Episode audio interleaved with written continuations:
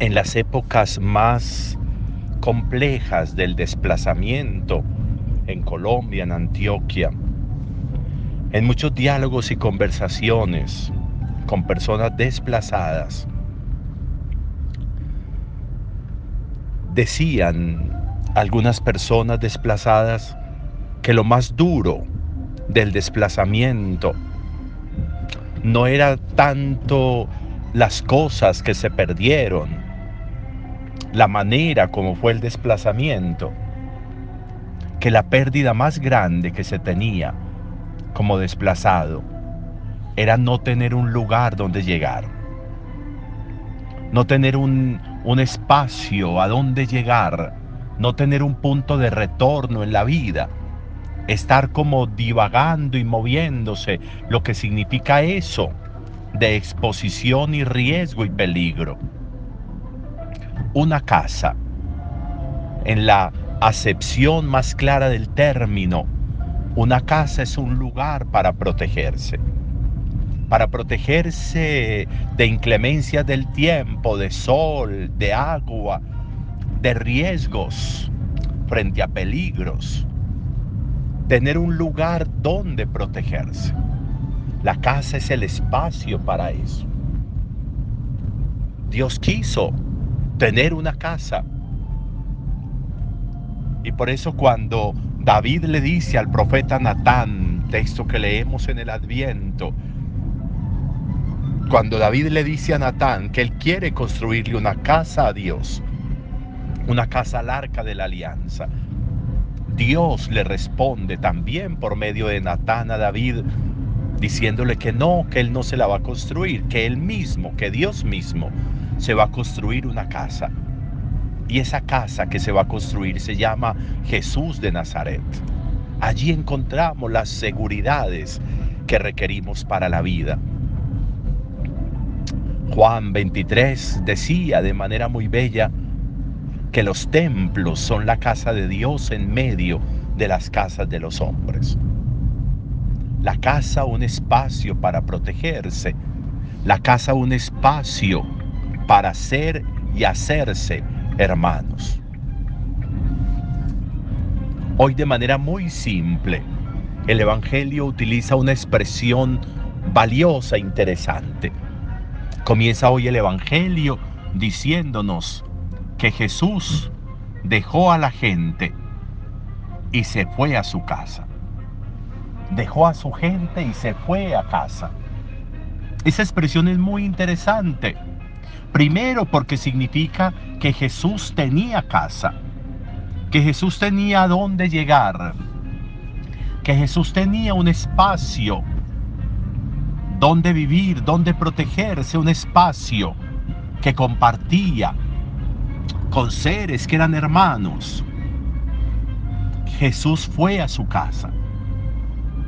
Y es muy interesante porque luego dice que se acercaron allí a la casa que se acercaron los discípulos a pedirle que les explicara una parábola, la de la cizaña, y Jesús se pone a explicarles.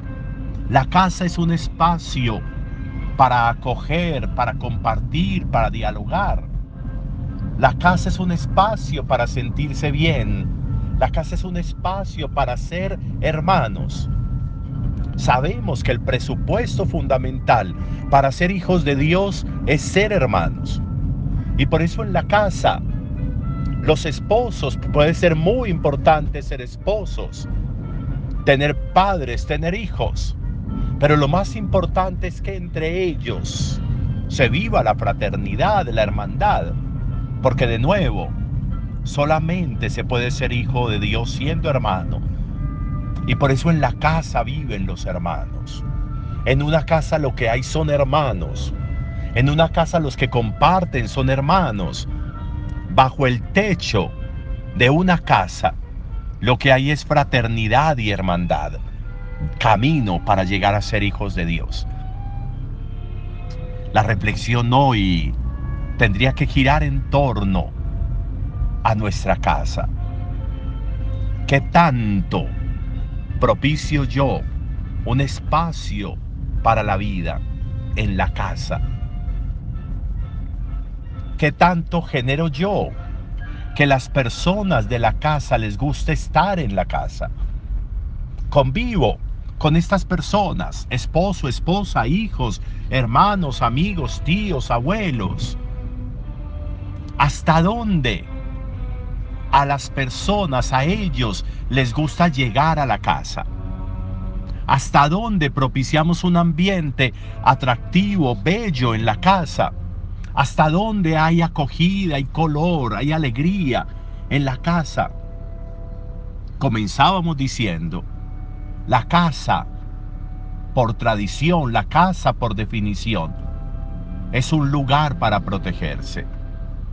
Se sienten protegidos los que viven en la casa, en mi casa, o prefieren correr el riesgo de estar por fuera, porque la casa no los atrae, porque el ambiente de la casa no los atrae, porque el ambiente de la casa no les gusta, porque el ambiente de la casa es de desunión, es de tosquedad en el trato. Exponemos a los de nuestra casa a los riesgos, a las inclemencias del tiempo, de la vida, de las relaciones. Si la casa es el lugar para protegerse y yo daño el ambiente de la casa y la gente no quiere estar en la casa, significa que estoy exponiendo a los míos, a los riesgos de estar por fuera de la casa. Importante meditar eso hoy, cuando también ponemos la mirada en San Joaquín y en Santa Ana, que propiciaron un espacio de vida, de casa a la Virgen María. Es bueno meditar en esto. Y Jesús volvió a casa y Jesús dejó a la gente y se fue a casa. Meditemos a lo largo del día esta expresión. Buen día para todos.